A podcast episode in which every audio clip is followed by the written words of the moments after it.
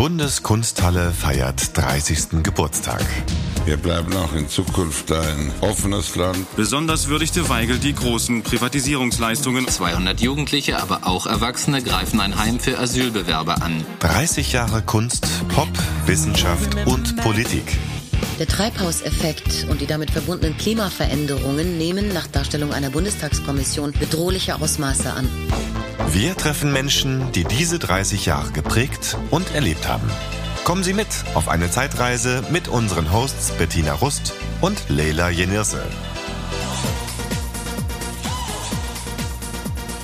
Herzlich willkommen zur vorletzten Episode dieses Podcasts. Ja, herzlich willkommen. Wenn wir auf Deutschland gucken, vor 30 Jahren, und das tun wir in dieser Podcast-Serie, also ins Jahr 1992, kommen wir nicht drum herum, über wieder aufkeimende rechte Gewalt zu sprechen, besonders in den damals nannte man sie noch neun Bundesländern. Die Welle der Gewalt gegen Ausländer reißt nicht ab. Bundesweit kam es seit gestern Abend zu Ausschreitungen in mindestens 15 Orten. In Cottbus haben in der vergangenen Nacht 180 Randalierer versucht, ein Asylbewerberheim anzugreifen. Unter Rufen wie Deutschland den Deutschen zogen sie durch die Straßen. In mindestens zehn ostdeutschen Städten gab es in der vergangenen Nacht Krawalle und Ausschreitungen vor Ausländerheimen. So versuchten in Cottbus etwa 200 Gewalttäter mit Molotow-Cocktails und Stichwaffen die Asylbewerberunterkunft zu stürmen. Wie auch in Stendal wurde dies durch ein starkes Polizeiaufgebot verhindert. Gewalttäter, die offenbar aus der rechtsextremistischen Szene kommen, haben vergangene Nacht drei Menschen umgebracht. Die Täter steckten im schleswig-holsteinischen Mölln zwei Häuser in Brand, in denen überwiegend türkische Familien wohnten. Viele haben diese bestehenden Bilder vielleicht noch im Kopf, auch heute 30 Jahre später kaum zu ertragen im O-Ton. Wir sprechen mit unseren Gästen darüber. Wir haben Maitu Bui im Studio, 1991 in Plauen geboren, deutsch-vietnamesische Aktivistin und Künstlerin. Maitu hat Philosophie und Literaturwissenschaften studiert, bevor Maitu dann in die bildende Kunst gegangen ist, an der UDK studiert bei Hito Steyerl und ist Mitbegründerin des Vereins Projektdenkende Gesellschaft. Und hier im Studio ist ein Überlebender dieses Anschlags in Mölln, Ibrahim Arslan. Er war damals sieben Jahre alt und hat seine Großmutter Bahide Arslan, seine Schwester Yelis Arslan und seine Cousine Aische Yilmaz verloren. Herzlich willkommen, Ibrahim und Maitu. Danke für die Einladung. Sehr gerne. Herzlich Danke. willkommen. Ibrahim, ähm, wenn es dir recht ist, erzähl, was dir als kleinem Jungen, als siebenjährigem Jungen passiert ist in der Nacht vom 22. auf den 23. November 1992. Oh. Am 23. November 1992 wurde unser Haus angezündet von Neonazis in Mölln. Und zwar die berühmten rassistischen Anschläge von Mölln. Und ich bin da einer der Überlebenden aus dem Haus. Meine Oma hat quasi ihr Leben für meins geopfert. Sie hat mich in nassen Tüchern gewickelt in die Küche gebracht und äh, mit der Rettungsaktion meine Schwester und meine Cousine zu retten. Wir waren nämlich im selben Zimmer mit den beiden. Ist sie selbst ums Leben gekommen und meine Schwester und meine Cousine sind durch Rauchvergiftung bei diesem rassistischen Anschlag in Mölln gestorben, leider. Ganz viele Familienangehörige haben auch den äh, Anschlag äh, knapp überlebt haben alle schwere Verletzungen davon getragen und bis heute sind fast alle Familienangehörigen tatsächlich schwer traumatisiert. Auch du hast ähm, einen psychosomatischen Husten davon getragen? Ja, also ich habe ähm, äh, die Diagnose PDBS bekommen, posttraumatische Belastungsstörung und äh, habe tatsächlich auch eine Schwerbehinderung von 50 Prozent und äh, habe keine Atembeschwerden, aber ich habe immer so einen Tickhusten mhm. oder Tickstörung mhm. nennt man das ja ähm, und der macht sich bemerkbar mit diesen komischen Geräuschen, die ich manchmal von mir gebe. Ich hoffe, dass ich dir nicht so nahe trete, wenn ich äh, dich bitte, diesen Abend aus deiner Erinnerung heraus oder diese Nacht ähm, uns vielleicht noch ein paar Sätze zu geben, dass wir uns vorstellen können, wie das für dich als Kind war, die Situation wahrzunehmen. Eigentlich ist das überhaupt nicht äh, nahegetreten, weil genau das möchten ja Betroffene von rechter, rassistischer, antisemitischer Gewalt oder all, allgemein aus von Gewalttaten. Auch Mobbingopfer möchten das ja, dass man ihre Geschichten hört, dass man äh, sich mit denen beschäftigt, dass man die Perspektive der Betroffenen hört, die man ja normalerweise immer ausblendet oder, oder unter dem Teppich kehrt. Und genauso ist es bei mir. Also ich kämpfe mit meiner Familie gemeinsam, aber auch ich selbst, mit mir selbst, dass meine Perspektive in, in der Öffentlichkeit, in die Öffentlichkeit kommt, in den Schulen kommt, auch in, im, im öffentlichen Diskurs kommt, weil wir uns als Gesellschaft immer mit Täter und Täterinnen beschäftigen. Und genau deswegen ist es immer für mich ein befreiendes Gefühl, wenn ich über meine Symptomatik spreche, aber auch über die Tatnacht, genauso aber wieder, äh, wie die Gesellschaft mit diesen Themen umgeht. Das ist mir total wichtig und ein ganz großes Bedürfnis, auch im Gegenzug andere Betroffene dabei zu empowern mhm. und zu unterstützen, ihre Geschichten zu erzählen. Okay, erzählst du deine Geschichte? Ich erzähle meine Geschichte permanent. Kannst du sagen, wie es für dich war als siebenjährigem Jungen? Erinnerst du dich, du bist ähm, geweckt, hast du geschlafen, bist du geweckt worden durch, durch äh, Rufe? Was ist passiert? Also ich kann mich nur an brennende Töpfe erinnern. Das ähm, habe ich in mehreren Interviews auch, auch erzählt.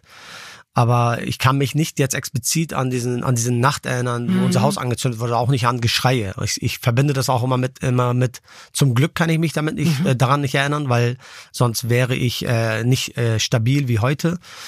Ich kann mich zum Glück nur an brennende Töpfe erinnern. Aber ich kann mich daran erinnern, dass ich ein siebenjähriger Junge war und äh, vor dem Anschlag noch ganz normalen, äh, ganz normale Dinge hergegangen Irgendwie, ich habe Matchbox-Autos gespielt, ich habe mich mit der mit der ganz normalen Gesellschaft beschäftigt, irgendwie, wie ich in der Gesellschaft ankomme als als junges Kind und aber auch wie ich wie ich Freunde anknüpfe. Und nach dem Anschlag wurde mir meine Kindheit ja geraubt. Ich wie war wurde, das? Was war, wie hast du dich gefühlt? Was warst du für ein Junge nach dem Anschlag? Na, ich war so, wie ganz viele Betroffene nach so einem Anschlag sind. Also ich war permanent beschäftigt mit dem, was uns zugestoßen ist. Also immer mit der Frage hinterher, immer der Frage hinterhergegangen, warum hat es uns getroffen? Wer hat uns das angetan? Und warum sind wir Opfer von einem rassistischen Anschlag geworden? Und ähm, ich habe bis heute ja diese Antworten nicht bekommen, weil äh, solche Anschläge ja überhaupt nicht äh, erklärbar sind, warum solche Anschläge überhaupt passieren. Das äh, für mich war es war es halt in dem Moment wichtig, hinterher zu rennen und zu gucken, wirklich, was ist wirklich passiert. Und das war das Thema Rassismus. Und ich als siebenjähriger Junge durfte mich mit diesem Thema ja nicht beschäftigen, was kein Kind machen muss. Aber ich, ich bin in dieser Gesellschaft. Ich lebe in Deutschland und bin permanent Rassismus ausgesetzt. Und das habe ich erst dann gespürt, als siebenjähriger Junge. Und ich habe dann aufgehört, mit Matchbox-Autos zu spielen habe mich mit Thema Rassismus auseinandergesetzt. Hattest du das Gefühl, dass du in so jungen Jahren diesen, kann ich mir vorstellen, für ein Kind abstrakten Begriff so fassen konntest? Also, dass es dann passiert, du warst erst sieben Jahre alt, du musstest plötzlich verstehen, dass ihr aus bestimmten Gründen attackiert werdet, die faschistisch sind. Also, wie, ich kann mir einfach irgendwie schwer vorstellen, dass man das als Kind greifen kann. Ich habe die äh, die Gefahr erkannt, ja. Also als Siebenjähriger habe ich die Gefahr erkannt und ich wusste, dass wir, also ich wusste, dass wir als große Minderheit in der Gesellschaft, also als äh, migrantische Community, dass wir zusammenhalten müssen danach. Und das war total heftig. Also ich, wir sind nur noch in Gruppen spazieren gegangen. Was ganz viele Migranten heute auch erzählen aus ihrer Vergangenheit, dass sie nach den Anschlägen in den 80ern, in den 90ern gegenüber Menschen mit Migrationshintergrund, dass sie angefangen haben, äh, Allianzen zu gründen, dass sie nicht mehr alleine spazieren gegangen sind, weil ja täglich Menschen angegriffen wurden. Täglich wurden Häuser angezündet mhm. in den 90ern. Und ähm, wir waren äh, davon direkt betroffen und konnten äh, tatsächlich die Mobilisierung der Menschen auch spüren. Und das habe ich als Siebenjähriger auch schon gespürt. Also wir haben uns, ich konnte nicht alleine rausgehen, Basketball spielen zum Beispiel. Ich musste mit einer Gruppe Basketball spielen gehen. Wir konnten nicht banal Brot kaufen gehen alleine. Wir mussten mit einer Gruppe von Menschen Brot kaufen gehen. Das ist total heftig, aber das ist auch das ist auch tatsächlich das Leben der Migranten und Migrantinnen in Deutschland in den 80ern, in den 90ern. Das ist nicht etwas, was, was ich, was auf mich zu reduzieren ist, weil ich Opfer von einem rassistischen mhm. Anschlag geworden bin, sondern weil Rassismus in dieser Gesellschaft reproduziert wird. Meinte, du hast eben an verschiedenen Stellen schon genickt. Und das erste Mal, wenn ich mich nicht täusche, ähm, als du gehört hast, ich durfte mich als Kind oder ich konnte mich als Kind mit Rassismus nicht auseinandersetzen. Da hast du meiner Meinung nach genickt. Warum? Ja, also ich war ja immer auf der Suche danach, warum ich eigentlich hier bin. Ich habe irgendwann gemerkt, ich bin irgendwie anders. Wie, warum du hier bist? Was meinst du? Ähm, ich habe, also ich bin auf dem ich bin neurodivers. Das ist schon das erste Problem für viele Kinder, dass ich äh, eigentlich gar nicht zugänglich bin für Kinder. Ich war irgendwie so immer auf allein auf dem Pausenhof, habe Insekten beobachtet und ich wurde täglich einfach in der Schule, haben immer so zwei Andis ähm, auf mich gewartet nach dem nach der Pause und haben mich einfach verprügelt. Ähm, und ich dachte irgendwann, es wäre ein Spiel, weil es einfach eine Regelmäßigkeit war. Darf ich, entschuldige, da muss ich schon noch nachfragen. Zwei Andis, das sind, äh, so wie du es in, in Luftanführungsstriche gesetzt hast, zwei, zwei deutsche Andreasse oder was Ja. meinst du damit? Die hießen beide Andis. Und du hast, und sie haben dich als, sie haben dich verprügelt. Ja, also ähm, ich war einfach anders und ich glaube, ähm, ich habe einfach gerne gelernt. Ich auch im Kindergarten schon. Das war für mich eher wie Arbeit, äh, mit Kindern zu spielen. Ich wollte einfach neue Sachen lernen und ähm, habe mich einfach mit mir selbst beschäftigt oder ich Mhm. weiß auch gar nicht mit was. Und was ich vorhin mit Bildung meinte, war, was ich halt ein bisschen verrückt finde, ist, dass wir in Deutschland eben aufwachsen und ähm, glauben, dass es keinen Rassismus gibt, beziehungsweise mir dieser Begriff genommen wurde, ich einfach nicht verstetigen konnte, was ist das eigentlich, was mir passiert oder warum und wie. Und auch heute, also meine Generation, viele meiner ehemaligen Klassenkameraden sind einfach schockiert, dass dann solche rassistisch motivierten Anschläge passieren, weil sie dafür keine Begriffe haben. Also ich habe in der Schule gelernt, Deutschland hat den Rassismus bekämpft, weil Deutschland den Antisemitismus bekämpft hat. Und deswegen gibt es für Menschen wie mich keinen Begriff, was mir eigentlich passiert. Und als ich dann ähm, später in der Schule, ähm, also eine Klassenkameradin hatte einen Freund und wir sind von Sachsen damals schon nach Bayern gezogen.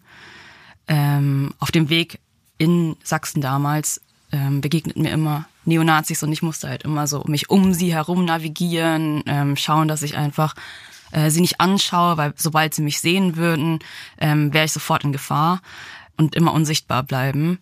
Und ich dachte dann, als wir in Bayern ge ähm, gewohnt haben, dass das jetzt irgendwie vorbei ist und hatte das eigentlich auch schon längst ausgeblendet. Und dann mit 16 erzählte mir dann meine Mutter, dass ähm, eben aufgrund einer Begegnung mit so Neonazis ein vietnamesisches Mädchen in Schwierigkeiten gekommen ist und ähm, ein Junge ihr geholfen hat. Und der dann aber, also ein deutscher Junge, der dann eben von diesen Neonazis zu Tode verprügelt wurde. Und ähm, da habe ich gemerkt, so, nee, das ist nicht vorbei. Ähm, und das ist auch abgefahren, dass wir das in der Schule einfach nicht lernen. Also ich finde, dass, ähm, ja, wie du schon gesagt hattest, das ist ein riesiges Problem in Deutschland, dass wir wirklich in diesen Glauben gelassen werden. Es gibt keinen Rassismus. Ähm, Wann kam der Moment, wo du aktiv entschieden hast, äh, dagegen vorzugehen, indem du in der Öffentlichkeit über Rassismus sprichst? Ja, ich bin, glaube ich, impulsiv. Ich, was passiert dann einfach. Und es äh, eine Sache ähm, folgt dem nächsten. Ich habe äh, diesen Verein gegründet mit ähm, ehemaligen Studierenden damals. Ähm, wir waren verteilt in ganz Deutschland und ähm, dachten, wir würden mit Dialogen Leute noch erreichen oder zumindest verstehen können, was Leute eigentlich motiviert, die AfD zu wählen oder ähm, rassistisch zu sein. Und ich glaube, ich war einfach noch ein bisschen in dieser ähm, naiven Haltung, dass ich schon mit Leuten reden könnte. Und eines Tages, ähm, wir waren dann in einer Plattenbaugegend, kam eben am Abend einer von unseren Mitgliedern nach Hause und erzählte, wie er halt im Plattenbau mit dem Hausmeister geredet hatte, der total frustriert war, dass ähm, jedes Mal, wenn eine Wohnung geleert wird, diese komplett neu saniert werden muss, weil diese rechten Symbole einfach in diesen, an diesen Wänden überall aufgemalt sind und es so schwer ist, die wegzubekommen.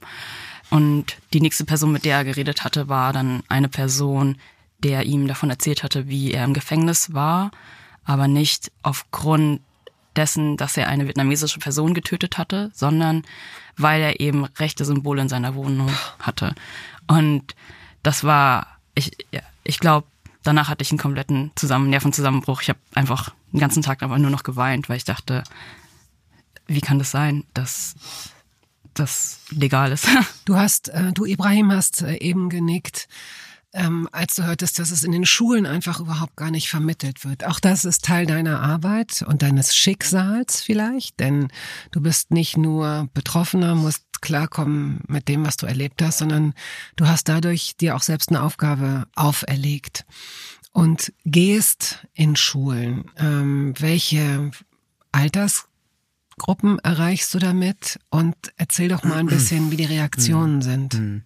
Also als du eben gerade erzählt hast, dass du in der Schule von zwei Andis geschlagen wurdest, was äh, für uns in diesem Moment wahrscheinlich witzig klingt, aber derbe krass ist. Also auch in meinem Leben ist es ja so gewesen, ich bin Opfer von einem rassistischen Anschlag geworden und als ich dann wieder eingeschult wurde nach dem Anschlag, habe ich auch Schläge bekommen von Mitschülern, so, weil sie der Meinung waren, dass, äh, dass, meine, dass meine Familie ähm, äh, die Verantwortung tragen muss für diesen Anschlag weil diese Gesellschaft das getragen hat. Ne? Es gab diese typische Opfer-Täter-Umkehr und man hat den, äh, man hat den beiden Neonazis, also die beiden weißen deutschen Neonazis, diesen Anschlag nicht zugemutet weil man davon ausgegangen ist, dass, äh, dass Deutsche nicht in der Lage wären, sowas zu tun, haben sie meine Familie beschuldigt, obwohl sie ja diese Bekenneranrufe hatten damals mit dem Anschlag. Und ich habe dann das auch gespürt als, als, als Kind. Und deswegen konnte ich mich eben gerade daran hineinversetzen, warum ich jetzt diese Brücke, äh, warum ich diese Brücke eingeschlagen habe, ist total wichtig, weil diese Perspektive dieser Menschen, die betroffen sind, die fehlen ja überall, auch in diesem Schulsystem.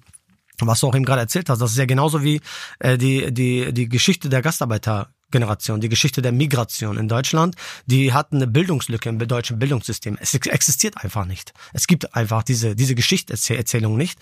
Und ähm, aus diesem Grund habe ich gesagt, ey, die beiden Sachen muss ich verknüpfen. Meine Familiengeschichte äh, wie meine Oma nach Deutschland kam, wie deine Familie nach Deutschland kam, wie deine Familie nach Deutschland kam und auch in diesem Zusammenhang, wie wir Opfer in diesem Land werden, aber auch äh, versuchen permanent aus unserer Perspektive heraus äh, Widerstände zu leisten, um unsere Geschichten zu erzählen, das muss in, in dem Schul Schulsystem rein. Und aus dem Grund habe ich das angefangen in Schulen mit meiner Geschichte, aber auch um die Schüler und Schülerinnen zu empowern, ihre Geschichten zu erzählen. Also das ist ziemlich krass, wenn ich in Schulen auftrete und meine Geschichte erzähle, ist das nicht ein typisches Zeitzeugengespräch. Die Schüler und Schülerinnen können sich in meine Geschichte sich hineinversetzen, weil sie jederzeit weil denen jederzeit das passieren kann, was mir zugestoßen ist. Und das ist, und das ist eine heftige Aussage, was ich jetzt hier treffe, nach 30 Jahren Anschlag auf Mölln. Also die Schüler und Schülerinnen berichten mir von Alltagsrassismus. Sie berichten mir davon, wie Lehrer, Lehrkräfte mit denen umgeht, also auf rassistische Art und Weise und wie Mitschüler mit Gib denen umgeht. Gib mal ein Beispiel dafür, bitte. Ja, beispielsweise es sind halt Begrifflichkeiten. Ne? Beispielsweise für mich ist, fängt Rassismus da an, wenn jemand mich fragt, woher kommst du? Ich bin hier geboren, ich bin hier aufgewachsen in Deutschland. Ich bin Deutscher. Meine Kinder sind auch Deutsche. Und ähm, deswegen sollten wir nicht mehr gefragt werden, woher kommst du? Die erste Frage, diese Informationsfrage, woher man kommt, und wenn ich sie schon beantworte mit Schleswig-Holstein, ich bin nämlich dort geboren, dann sollte diese zweite Frage nicht kommen, woher, komm, aber, woher kommst du aber ursprünglich oder woher kommen deine Eltern? Das ist dann rassistisch für mich persönlich, weil ich das als Rassismus empfinde. Und Rassismus ist sowieso eine Empfindungstheorie, äh, äh, man, man, wie man Rassismus empfindet. Und, und das bestätigen Schüler. Die sagen dann, ja klar, ich bin auch jeden Tag, werde ich gefragt, wo ich herkomme und ich möchte das nicht. Ich möchte nicht gefragt werden, wo ich herkomme. Und ähm, dann kommen die Lehrkräfte vom Hintergrund und sagen, na ja, es ist eigentlich eine Informationsfrage, es ist ja nicht rassistisch. Ich sage, nur weil Sie das anwenden, ist das nicht automatisch rassistisch, aber ich empfinde, ich empfinde es als Rassismus. Und da fängt Rassismus schon an, finde ich. Also da fängt diese Empfindung von Rassismus an. Und genauso ist es bei Schüler und Schülerinnen. Sie intervenieren bei meinen Veranstaltungen und das und und was was halt total ähm, inspirierend für meine Veranstaltungen ist auch, dass wir emotionale Momente entwickeln, weil die Schülerinnen und Schüler entdecken in dem Moment, dass es eine Bildungslücke existiert im Schulsystem. Es gibt ihre Geschichte nicht.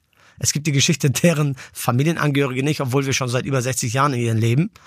Und ähm, sie merken auch, dass diese, dass die Sympathie zum Betroffenen, dass die Sympathie zum Menschen, der Gewaltopfer wird, erst dann äh, äh, Fahrt aufnimmt, wenn man über die Geschehnisse spricht, aber aus der Perspektive der Menschen, die betroffen sind. Deswegen äh, ist es halt, halt schlecht in dieser Gesellschaft, immer wenn wir über die Täter, Täterinnen sprechen. Natürlich müssen wir uns damit auseinandersetzen, aber wir müssen uns auch die Perspektive der Betroffenen anschauen. Genauso ist es mit Schülern, wenn sie Mobbingopfer werden. Wir sprechen permanent über den Mobber, aber keiner kümmert sich um den Gemobbten. So. Und so berichten mir das die Schüler und Schülerinnen. Das ist tatsächlich so. Und es entstehen Empowerment-Momente, die Schüler erzählen aus ihren Geschichten, aus ihren Erfahrungen, aus ihrem Leben. Und schon merken wir, dass wir eine Bildungslücke haben, aber auch im Gegenzug merken wir, wie schlimm das ist eigentlich, in dieser Gesellschaft zu leben als Mensch, der Opfer wird von einer Gewalttat. Also ich habe gerade ich hoffe, dass mir das jetzt nicht negativ ausgelegt wird, aber als du ähm, darüber gesprochen hast, habe ich gerade gedacht, das ist so eine irre Parallele auch zu dem, was Frauen an sich in der Gesellschaft sehr häufig passiert. Klar. Dass sie nicht gehört werden, dass Klar. sie, dass sie, dass, dass sie Opfer von Gewalt sind Das soll es nicht relativieren, das soll nur verdeutlichen, was eigentlich passiert hier, was wir so ausblenden und wer eigentlich hier eine Lobby hat und wer gehört wird und, und wer nicht. Ne? Also Total. Ähm, das ist schon, es ist äh, auf jeden Fall für mich als Frau viel eher jetzt nachvollziehbar, was du, was du meinst. Klar, so deswegen mache ich auch keinen Unterschied zwischen äh, Rassist, von Rassismus betroffenen Menschen und Antisemitismus betroffenen Menschen und Gewaltopfern. Es geht grundsätzlich um Menschen, die betroffen werden von mhm. einer Gewalttat. Mhm. Da muss ja? ich trotzdem kurz einwenden, ja, unbedingt. Äh, dass diese Kategorien ja immer nur zusammengedacht werden können. Also das ist ja das, worum es auch im Intersektionalismus geht, dass äh, die Position einer Person in der Gesellschaft von verschiedenen Achsen und die Kreuzung, wo sich die Achsen halt treffen, bestimmt wird. Also dazu gehört ähm, Geschlecht genauso wie äh, Herkunft, ähm, aber auch Klassenzugehörigkeit und dass man die eigentlich nie getrennt voneinander denken kann. Ähm, ich wollte noch auf eine Sache eingehen, weil ich das so spannend fand, dass, also so wie du Rassismus beschreibst, und es ist ja auch einfach wirklich ein Fakt, dass das nicht eine Sache ist, die einen Menschen betrifft, sondern ein strukturelles Problem, vor allem hier hier in Deutschland und auch weltweit. Und ein strukturelles Problem ist ja dann auch ein institutionelles und du gehst dann auch in die Institution, um das institutionelle Problem äh, zu lösen. Und meine Frage ist jetzt nochmal zurückgehend auf das Jahr 92, wo du das institutionelle Versagen gespürt hast? Also erstmal, ich, ich versuche den ein, ein, eine Lösung anzubieten. Also es ist, ich, ja, ich habe es noch nicht geschafft oder wir haben es noch nicht geschafft, äh, eine Lösung zu zu gestalten für Institutionen, weil die lassen es auch nicht zu. Es wird immer noch von weißen äh, weißen Menschen dominiert und äh, die davon nicht betroffen sind.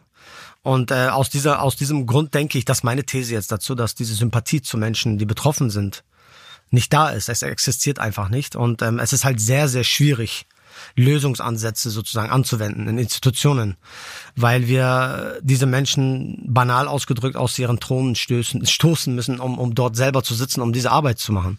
Und solange das nicht, äh, solange das nicht so ist, ist es für uns eine Lebenseinstellung und keine Arbeit. Wir müssen das machen sobald ich auf die Straße gehe, leiste ich Widerstand gegen Rassismus, weil ich so aussehe, wie ich aussehe. Ne? Und deswegen ist es keine Arbeit für mich. So. Und ähm, dass Institutionen definitiv rassistische Tendenzen mit sich führen und auch anwenden, ist ja durch die, durch die Selbstenttarnung des NSU bewiesen worden in diesem Land. Es ist ja ein, ein mhm. Beweis dafür, dass Institutionen rassistische Strukturen nicht nur, äh, nicht nur haben, sondern auch anwenden gegenüber Menschen, die betroffen sind. Und äh, das hat ja der NSU bewiesen, indem sie jahrelang die Familien beschuldigt haben. Also jetzt deine Frage war natürlich auf die zwei, auf 1992 gerichtet, aber bis wir das beweisen konnten, dass wir wirklich auch davon betroffen sind, wovon NSU-Betroffene betroffen waren, hat wirklich so lange gedauert auch, bis die NSU sich selbst enttarnt hat. Aber was ist passiert in dieser Gesellschaft? Es gab immer noch keine Empörung. Es gab immer noch keine riesengroßen Aufmarsch. Es sind nicht eine Million, zwei Millionen Menschen auf die Straße gegangen und haben demonstriert gegen Rassismus und und und äh, institutionellen Rassismus und aber auch nicht gegen äh, gegen das, was was den Betroffenen angestoßen ist bei beim NSU. Im Gegenteil, also die Betroffenen vom NSU sind bis heute weiterhin alleingelassen worden. Genauso wie wir in den 90ern. Wir reden immer von den 90ern beispielsweise, aber es gibt auch Betroffene von den 80ern, bei denen der Rassismus ja bis heute noch nie mal nachgewiesen werden konnte. Also, wo die Behörden auch effektiv dahinter hängen und sagen, nein, das war nicht Rassismus, obwohl in den 80ern auch Menschen ermordet wurden. Meintu, es gibt den nationalen Rassismus-Monitor der ist relativ ähm, frisch vom Deutschen Zentrum für Integrations- und Migrationsforschung. So ist, äh, die Befragungen fanden von April bis August 2021 statt. 5000 Menschen wurden befragt. Und die gute Nachricht, es soll es zukünftig alle zwei Jahre geben. Das nur mal als, als, als Hintergrund sozusagen. Ähm, jetzt ist mir bei diesen ganzen Statistiken, die man da, die da sehr deutlich im Übrigen und nachvollziehbar aufgeschlüsselt sind, für alle, die es interessiert, da wurden Angehörige häufig von Rassismus betroffener Gruppen befragt. Und da finde ich es sehr auffällig, dass im Alter zwischen 14 und 24 73 Prozent sagen ja, sie haben Rassismus selbst erfahren. Und im Alter von 55 bis 64 sind es knapp 30 Prozent. Also, das ist immer blöd mit so vielen Zahlen, aber tatsächlich ist es ja eine extrem, es ist ja eine Riesenkluft. Also, warum glaubst du, dass äh, jüngere Menschen häufiger Erfahrungen mit Rassismus machen? Sind sie, passiert es häufiger?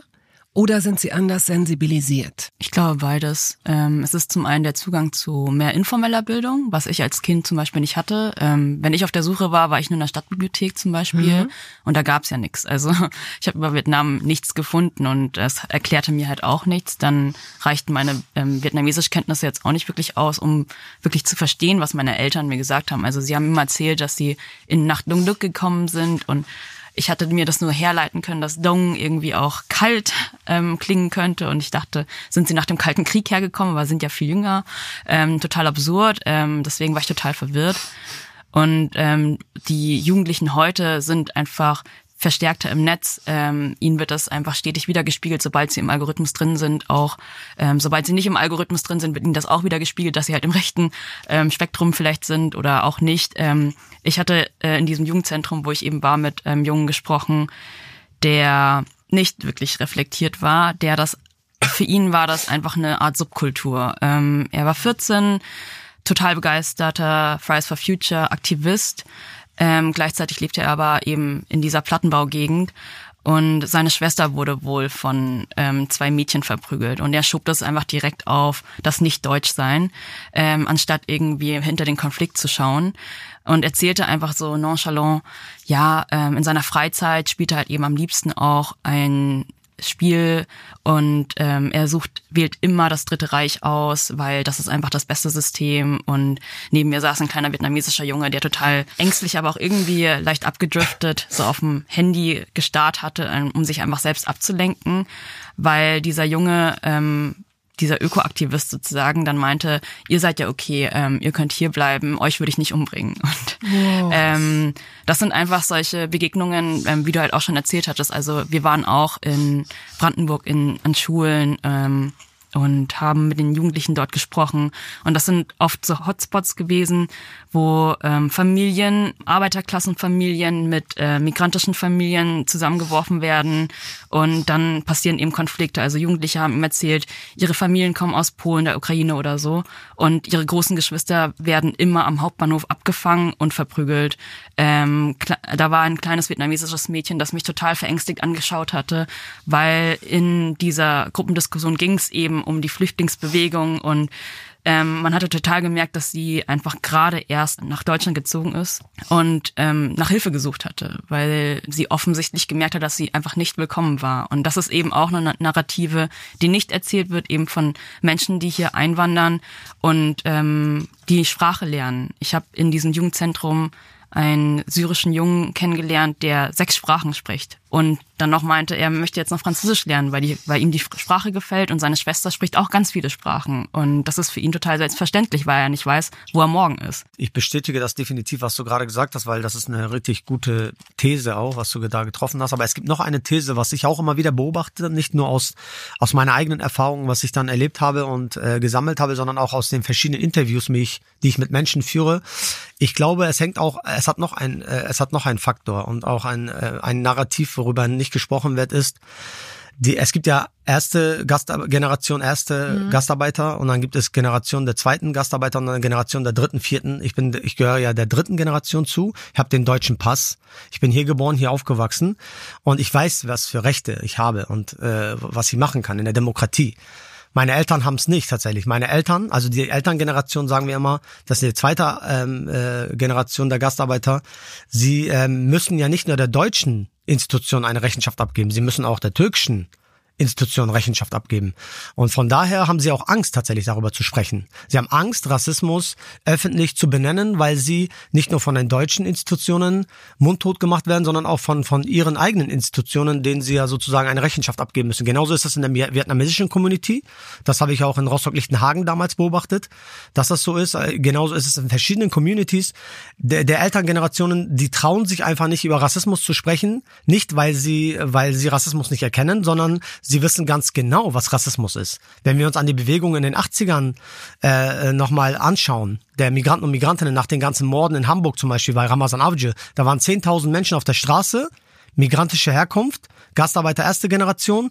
Die hatten keinen Zugang zu Internet, keinen Zugang zu, äh, zu, zu den Medien. Es gab keine türkischen Zeitungen, damals gab es keine Handys. Und sie haben Rassismus benannt. Sie haben gesagt, die braune Pest geht vom Staat aus. Sie wussten sogar, dass der Staat ähm, dass der Staat mit seinen ganzen Statements die Menschen hetzt gegen sie. Aber trotzdem wurde diese Perspektive unter dem Teppich gekehrt. Mhm. Und diese Menschen haben sich getraut, auf die Straße zu gehen, aber mussten der türkischen Community auch eine Rechenschaft abgeben. Verstehen Sie, was ich meine? Ja, ja. Also diese, diese Perspektive muss man auch mal anschauen, damit man weiß, warum diese Menschen schweigen oder Rassismus nicht äh, über Rassismus sprechen. Ist das bei der vietnamesischen Community ähnlich? Ähm, ich wurde überrascht. Ich war ähm, ich habe meinen einen meiner Ziehonkel erst ähm, letztes Jahr dann, als ich meinen Vater besucht hatte, getroffen und er war eben auch mit meinem Vater in derselben Firma damals als Vertragsarbeiter. Und ich hatte ihm dann eben einfach gefragt, ja, wie war das denn eigentlich damals mit ähm, den Neonazis? Auf Vietnamesisch haben wir sie immer die Glatzköpfe genannt. Lo Chok. Und er meinte, er hat es, er hat sich das dann angehört und meinte, warum hast du nie was gesagt? Und ähm, ich war, ich meinte zu ihm, ich hatte keine Worte, keine Begriffe dafür. Ich war einfach zu jung. Ähm, und er meinte dann vielleicht auch irgendwie witzigerweise, äh, oder er meinte das, er meinte das glaube ich schon tatsächlich ernst, weil in äh, Ostdeutschland gab es eine große vietnamesische Community und er sagte dann zu mir, hättest du was gesagt, dann wären alle Väter einfach gekommen und hätten dir geholfen und hätten die zwei Andis verprügelt. Nur dadurch, dass ich gedacht hatte, das wäre ein Spiel und es war mein alt tägliches hm. Spiel sozusagen in der Schule, habe ich eben nichts gesagt. Würdest du denn sagen, dass es antifaschistisch zuging jenseits der Mauer? Denn es ist letztendlich nicht so gewesen, dass äh, die vietnamesische Community nur gefeiert wurde, sondern es gab da ja auch Restriktionen, gerade zum Beispiel was die Schwangerschaften angeht. Vielleicht kannst du das nochmal ähm, aufbereiten. Ja, ich hatte tatsächlich mit meiner Mutter darüber diskutiert, ähm, wie du eben auch schon gesagt hattest, so die älteren Generationen, die wussten darüber Bescheid oder haben es einfach auch akzeptiert. Ähm, zum Beispiel mit verschiedenen Menschen aus dieser Generation hatte ich auch gesprochen, die meinten, wir kennen ja dieses System. In Vietnam ist es eben so streng, wir müssen Rechenschaft eben ableisten. Ähm, über Politik wird nicht so gern geredet, weil es gibt ja nur dieses Einparteiensystem. Und meine Mutter wusste nicht, was Menschenrechte sind oder weiß es bis heute nicht wirklich. Und ich hatte dann eben versucht, mich da ranzutasten in diesem Gespräch, ihr zu erklären, dass diese Bedrohung von entweder Abtreibung oder Deportation, sobald ähm, eine Vertragsarbeiterin schwanger wurde, ist eigentlich menschenrechtlich nicht ähm, zu rechtfertigen. Und sie, und wir mussten da ein paar Dialogdurchgänge machen, bis sie dann wirklich verstanden hatte, was es eigentlich bedeutet ähm, oder bedeutet hatte. Und das war, das, da wollte ich auch etwas vorsichtiger rangehen, weil ich eben nicht diese Pandora, Box der Pandora mhm. öffnen wollte. Und das ist der Grund, warum dann viele erst, also warum viele Vietnamesinnen 91 geboren sind, weil sie quasi vorher gar keine Kinder bekommen. Genau. Ähm, davor war es ein mündliches Abkommen in diesem Buch, was ich dabei hatte, da gibt's auch so Notizen, dass ähm, die DDR dafür letzten Endes keine Rechte, also dafür nicht Sorge tragen möchte. Ähm, letzten Endes sind ja auch VertragsarbeiterInnen da, um zu arbeiten. Das, es gibt diese ArbeiterInnen-Wohnheime, es gibt eine ganz klare Funktion, ähm, es gibt Schichtarbeiten. Jede Person hat da eine ähm, ihnen zugewiesene Rolle, die sie erfüllen müssen. Und entsprechend gibt's da gar keinen Raum für Familien. Also ArbeiterInnen-Wohnheime waren auch da, gar nicht dafür ausgelegt, quasi Pärchen zusammenzubringen. Ähm, es war eigentlich auch strikt quasi unterbunden.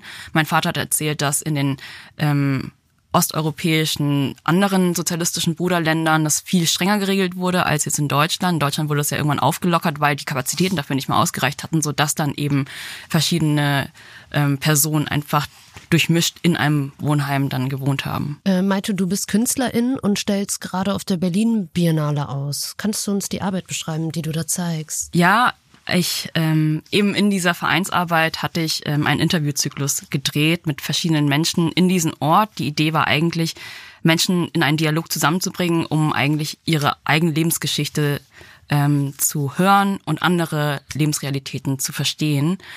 Und ähm, ich war eben auf der Suche nach InterviewpartnerInnen und da war eben eine vietnamesische Person und ich hatte einfach plötzlich so ein instinktiv so ein Gefühl, ich weiß nicht warum, aber ich muss irgendwas über Vietnamesinnen machen und seitdem hatte ich mich dann einfach so mit meiner Familiengeschichte viel intensiver auseinandergesetzt. Ähm, ich hatte dann auch einen viel besseren ähm, Gesprächsdraht zu meinen Eltern. Also viele meiner Freundinnen erzählen, dass sie mit ihren Eltern kaum reden können, vielleicht maximal zehn Minuten oder sowas. Und ähm, ich habe mit meiner Mutter schon immer sehr viel geredet, mit meinem Vater fast gar nicht.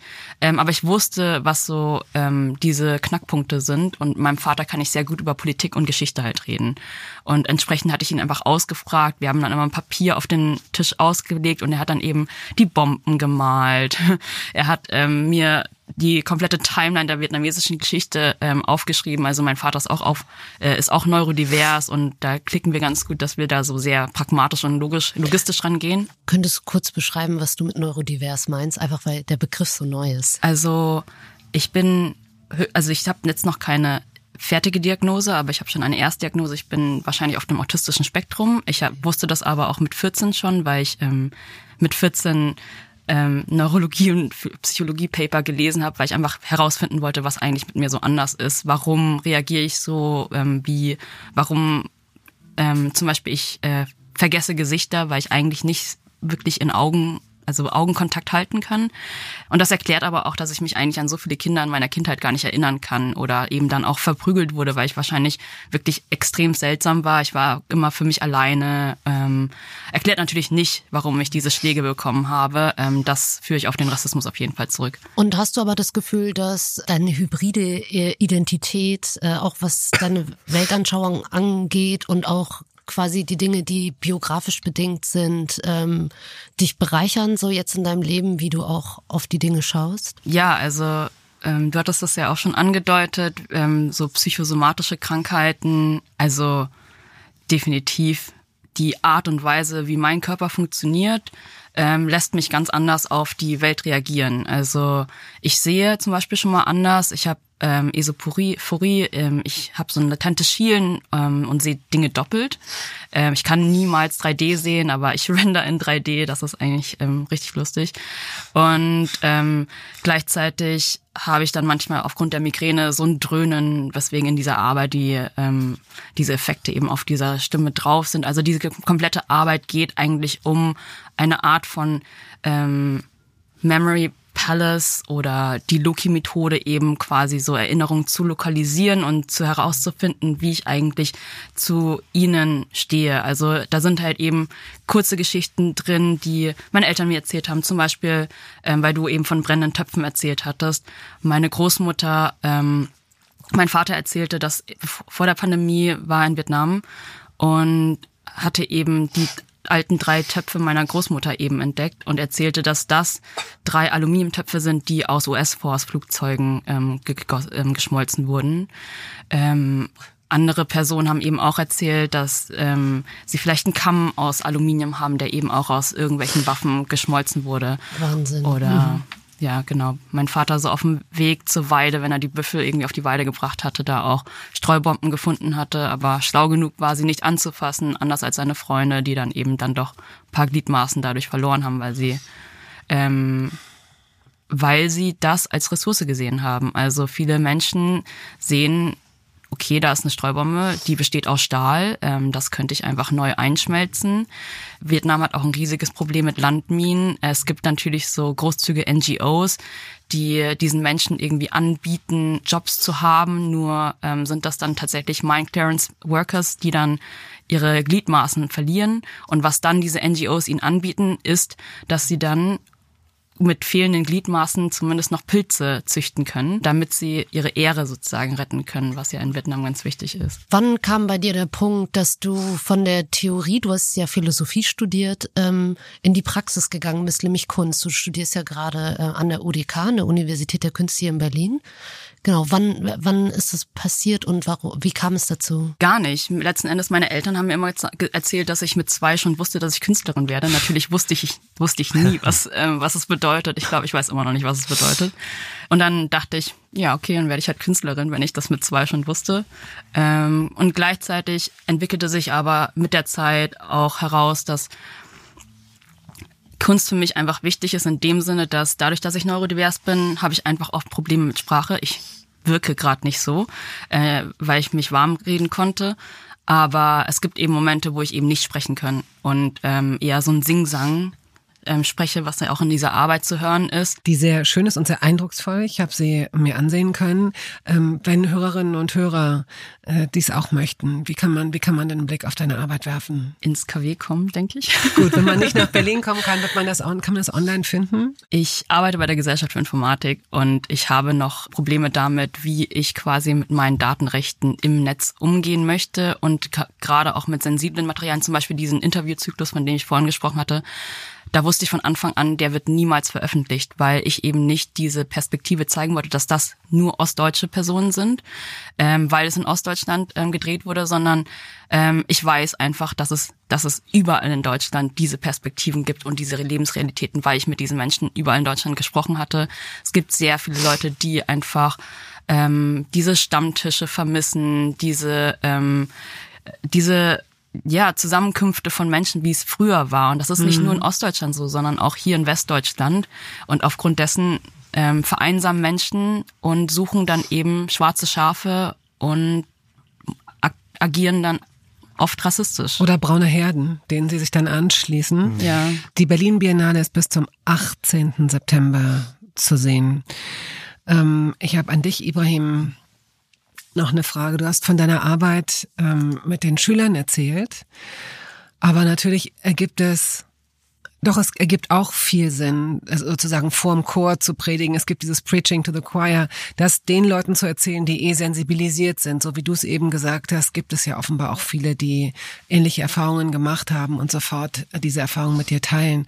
Aber ganz wichtig ist es ja, dass jemand wie du auf Menschen trifft, die theoretisch, potenziell einen Brandanschlag oder irgendeine Art von Anschlag oder Aggressivität ausüben könnten. Wie erreichst du die? Erreichst du die? Klar, auch bei den äh, Schülern gibt es ja potenzielle äh, Gewalttäter.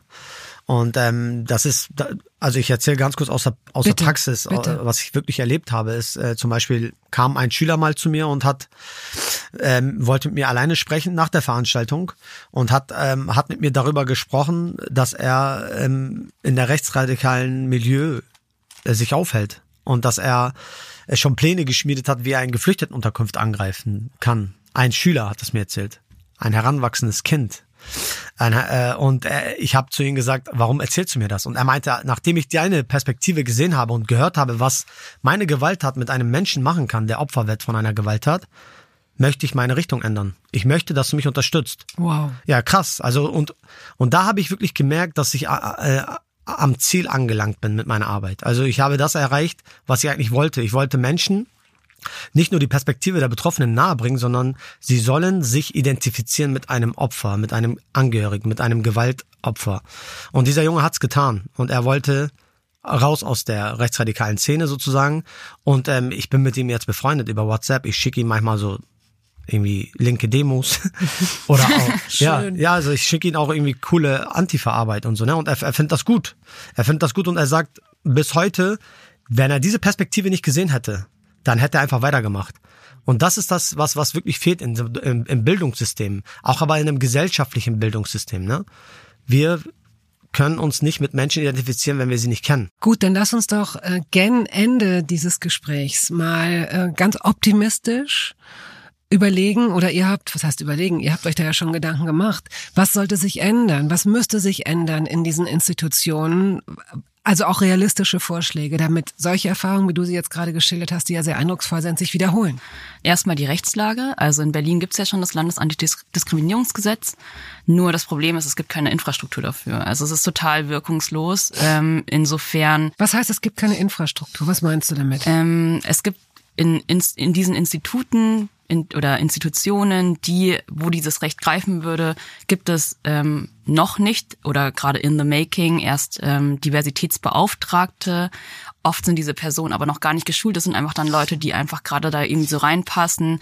Ähm, finanzielle Mittel fehlen dann oft auch, diese Personen auch wirklich zu bezahlen, damit die vielleicht auch ein Budget haben, um das in die Institution zu, äh, Institution zu tragen. Beispielsweise, wir haben es ja schon gesagt, wir werden einfach oft in diese Rolle gedrückt, weil wir da sind. Ähm, zum Beispiel in meiner Arbeit muss ich gerade auch ein Diversitätskonzept schon wieder schreiben. Also Das ist für mich nichts Neues. Ich bin einfach da. Ich bin die einzige nicht weiße Person, die einzige non-binäre Person und so weiter und so fort. Also muss ich all diese Diskriminierungsformen für mich irgendwie da reinpacken, so dass es dann in dieser Institution funktionieren soll. Ähm, aber eigentlich bleibe ich dann nur Ansprechpartnerin. Die Sachen werden nie umgesetzt. Ähm, Recht also das ist schon mal das Erste. Zweitens Bildung.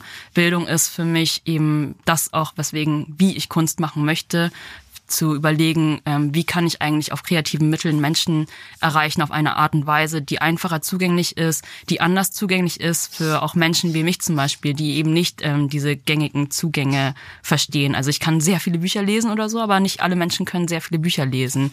Ähm, und wie erreichen wir eigentlich die Jugendlichen heutzutage? Weil für mich sind die Jugendlichen eigentlich so die wichtigsten. Ältere Menschen sind in ihren Gewohnheiten schon mhm. gefangen. Mhm. Es ist sehr schwer, Menschen da wieder rauszubekommen. Und eigentlich geht es dann darum, dass die Gesellschaft diese äh, Menschen akzeptierend auch mitnimmt, zu verstehen, okay, das ist jetzt nun mal so und ähm, wir verändern die Strukturen, indem wir in die Zukunft investieren. Und ähm, weil Kinder sind einfach das, was wir unmittelbar verstehen. Wir waren Kinder und Kinder sind aber auch die Zukunft, weil die werden uns überleben. Und für die müssen wir eben diese Grundstruktur aufbauen. Was für eine Idee hast du noch? Eine, eine Idee, einen Na Anstoß? Klar, es gibt super viele Ideen. Also wir können ja auch nur ähm, ein Tropfen auf den heißen Stein werden. Also eine grundsätzliche äh, Forderung, keine Idee, auch kein Wunsch, sondern eine Forderung ist, dass, äh, dass wir uns davon von diesem Narrativ befreien müssen, dass wir Betroffene nicht ansprechen können. Aber diese Menschen gibt es, diese Menschen leisten Widerstand, diese Menschen machen hervorragende Arbeit in dieser Gesellschaft und wir müssen sie mit ins Boot holen, ganz einfach. Also wir müssen Menschen, die betroffen sind von Gewalttaten, nicht wie Statisten behandeln, sondern als Hauptzeugen des Geschehenen. Und diese Menschen sind Experten und Expertinnen, wenn es um Thema Rassismus geht, beispielsweise, oder Thema Antisemitismus. Und diese Menschen müssen wir einfach mit ins Boot holen und die Institutionen auffordern, diese Menschen Menschen effektiv einzusetzen. Also nicht als Zeitzeugen, als Honorarkraft, sondern als ein fester Bestandteil des deutschen Bildungssystems. Und diese Menschen müssen dann auch in diesem Bildungssystem wirklich eingepflegt werden mit ihren Ideen und auch mit ihren Konzepten. Es gibt super viele Konzepte von Betroffenen. Es gibt richtig schöne Kunst, künstlerische Arbeit. Es gibt wissenschaftliche Arbeit von Betroffenen. Mhm. Aber diese Arbeit kann äh, wird nur von Betroffenen selbst in den Vordergrund gerückt und auch diese diese Bereiche werden selbst erkämpft. Das ist ja krass. Also denen wird etwas nicht geschenkt. Sie müssen immer diese permanente Widerstand leisten, um an solchen Positionen zu sitzen. Und das darf einfach nicht passieren. Wir müssen uns viel mehr als Gesellschaft dafür einsetzen, um diese Menschen an solche Positionen zu bringen. Und aus diesem Grund ist zum Beispiel auch ein Betroffenen-Netzwerk entstanden. Also wir haben seit 20 Jahren versuchen wir Betroffene von Holocaust zum Beispiel von der Shoah zu kontaktieren, um aus deren Erfahrungen zu lernen, aus unserer Erfahrungen denen zu geben. Und jetzt erst seit zwei Jahren gibt es so ein, in Anführungsstrichen, Betroffenen-Netzwerk aus einer Notwendigkeit. Also sie haben, auch das ist ein Widerstand von denen selbst organisiert, dass wir bundesweit miteinander vernetzt sind und uns Informationen zukommen lassen. Und es kommen immer mehr Betroffene dazu, die sagen, wir brauchen eure Unterstützung. Also man muss das mal auf seiner Zunge zergehen lassen. Sie rufen nicht bei der Polizei an, wenn sie Gewaltopfer werden, sondern sie rufen als erstes bei mir zum Beispiel an und fragen, was soll ich machen? Mit welchen Medien soll ich sprechen? Mit welchen Anwalt soll ich trauen? Und das ist ein Vertrauenszuschuss, was wir uns er er erarbeitet haben mit unserem Widerstand unserer Arbeit in dieser Gesellschaft. Hm. Aber das passiert alles im Hintergrund. Aber ihr braucht ja auch die Infrastruktur und das Geld dafür. Das gibt es nicht. Genau. Das ist alles das ehrenamtliche Arbeit, was wir da leisten. Genau, du sagtest, wir, wir ha haben keine Ressourcen und wir haben auch keine Möglichkeit, diese Ressourcen anzufassen, weil diese Ressourcen sind immer für Menschen äh, gestimmt, die studiert haben die gelernt haben. Und unsere reine Lebenserfahrung reicht leider nicht aus. Aber wir sagen, wir sind die Experten und Expertinnen in diesem Bereich. Ich habe noch eine abschließende Frage nach diesen wichtigen und heftigen Themen oder zwei. Die erste ist, äh, Maite, du hast sie ja schon ein bisschen beantwortet. Du zeigst gerade eine Arbeit auf der Biennale. Äh, was sind äh, eure Pläne für den Sommer? Ibrahim, was für Projekte stehen bei dir an? Sommerurlaub. Also meine Projekte sind klar. Dieses Jahr haben wir 30 Jahre rassistische Anschläge in Mölln. Das werden wir definitiv begleiten und wir werden super viel Programm leisten, weil wir ja auch tatsächlich ein eigenes Gedenken in Mölln organisieren, weil die Institutionen sich ja von unseren Gedenken sich abgespalten haben. In Mölln gibt es zwei Gedenkveranstaltungen, ähnlich wie in anderen Bundesländern leider auch. Und da werden wir wieder versuchen, unsere Perspektive effektiv in den Vordergrund zu rücken. Genauso wie Rostock-Lichtenhagen, das nähert sich dieses Jahr auch zum 30. Jahrestag. Und nächstes Jahr ist Sollingen, hat seine 30 Jahre und Hoyerswerda. Also wir haben jetzt wirklich diese ganzen Anschl Anschlagserien in den 90ern, die sich, äh, die sich sozusagen aufrunden. Und ähm, diese werden wir alle begleiten. Wir werden auch zeigen, dass wir dadurch halt vernetzt sind mit anderen Betroffenen, um nochmal immer wieder und immer wieder, wie jedes Jahr in der Gesellschaft zu zeigen, wir existieren, uns gibt es und ihr könnt mit uns gemeinsam arbeiten, aber wir möchten im Vordergrund stehen, beziehungsweise uns gehört das Gedenken, ihr könnt entweder neben uns stehen, hinter uns, aber niemals vor uns. Der perfekte Schlusssatz, oder? Ja. Wirklich vielen Dank, dass ihr beide euch Zeit genommen habt und äh, gutes Gelingen bei all dem, was ihr noch vorhabt. Ja. Danke, danke, Vielen danke. Dank. Vielen Dank. Vielen Dank.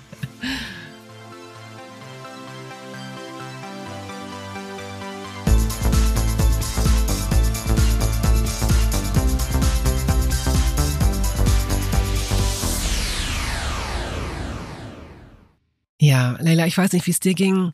Ähm, ich fand es auf viele Arten natürlich bedrückend, aber auch imponierend und inspirierend, weil Ibrahim gar nicht so ein neues Schuldding aufgemacht hat. Also es ist klar, was, was falsch läuft, was schief läuft und wogegen und wofür die beiden kämpfen. Aber ich finde, das ist jetzt, denn das ist ja oft so ein Reflex, wenn, wenn über dieses Thema diskutiert wird, dass da so ein großes Schuldding hin und her geschoben wird und man sich gar nicht mehr mit den Inhalten beschäftigt, sondern nur noch da, eine Seite ist nur noch damit beschäftigt, abzuwehren und zu sagen, ja, aber so schlimm ist ja. Und ich finde, er, ähm, er macht es verhältnismäßig vor, vorwurfsfrei. Weißt du, was ich meine? Total. Ich war auch ähm, sehr beeindruckt äh, von der Stärke dieser beiden Personen im Raum. Also unglaublich versiert, mhm. äh, unglaublich selbstbewusst und ähm, sehr resilient. Also da war eine ganz schöne Power, die auch von beiden äh, ausging. Und äh, ich fand es auch so interessant, wie unterschiedlich die Auseinandersetzungen mit diesem Thema sind und auch wie sie verarbeitet Mhm. werden. Also es ist schon auch verständlich, dass Ibrahim, der so ein hartes Schicksal trägt, da auch so, so raumfüllend und auch so lebensfüllend mit umgeht, wohingegen Maitu dann ähm, künstlerisch äh, arbeitet, was auch irgendwie Sinn macht. Aber auch wissenschaftlich fundiert, irgendwie hat man so das Gefühl, ne? Ja, ein absoluter Mhm. Nerd, kann man so sagen. so würde Maitu es wahrscheinlich auch selbst sagen. Tatsächlich, ja. Und es zeigt möglicherweise, das werfe ich jetzt nochmal so in den Raum, dass ähm, Betroffene äh, sich zeigen sollten und darüber sprechen sollten, denn auf diese Art und Weise kann man Empathie erzeugen und möglicherweise auch ein Umdenken bei anderen, eine Sensibilität dafür. Und viel wichtiger noch, dass den Betroffenen zugehört Mhm. werden muss. So. Und das kann auch in dieser Folge passieren. Das ist ein gutes, ähm, ein guter Übergang im Übrigen jetzt zu unserer Verabschiedung, denn beim nächsten Mal werden wir unsere letzte Episode zusammen aufnehmen und dann geht es um Musik. Wir freuen uns sehr. Der Rhythmus ist ein Tänzer. Na, Mehr noch wird nicht zu viel verraten. Yeah, yeah, have you heard the news tonight? People right across the Mein Name ist Susanne Kleine und ich bin hier Kuratorin tatsächlich seit äh, April 1994, also schon sehr lange. Und ähm, hauptsächlich für zeitgenössische Kunst zuständig hier im Haus. Eine meiner sicherlich prägnantesten Erinnerungen ist die Playground-Ausstellung von 2018 ähm, im Sommer. Wir hatten 18 Künstlerinnen und Künstler eingeladen, auf dem Dach einen lebendigen Museumsraum zu gestalten. Und die Besucherinnen und Besucher konnten zum Beispiel bei einer Arbeit von Olafur Eliasson mit Legosteinen bauen. Das war eine fantastische Erfahrung, eine kollektive und individuelle Erfahrung. Sie konnten auf Schaukeln von Superflex gemeinsam schaukeln. Diese Schaukeln waren nur zu bewegen, wenn man zu zweit oder zu dritt, also gemeinschaftlich etwas erreichen muss. Oder wir hatten die wunderbare Skaterrampe von Michel Majeros auf dem Vorplatz. Eine 400 Quadratmeter großer Bildraum, den man als Skater befahren konnte. Also ein ganz anderes Erleben von Kunst und eben durch das Spiel ein ganz anderes Erleben von Kunst.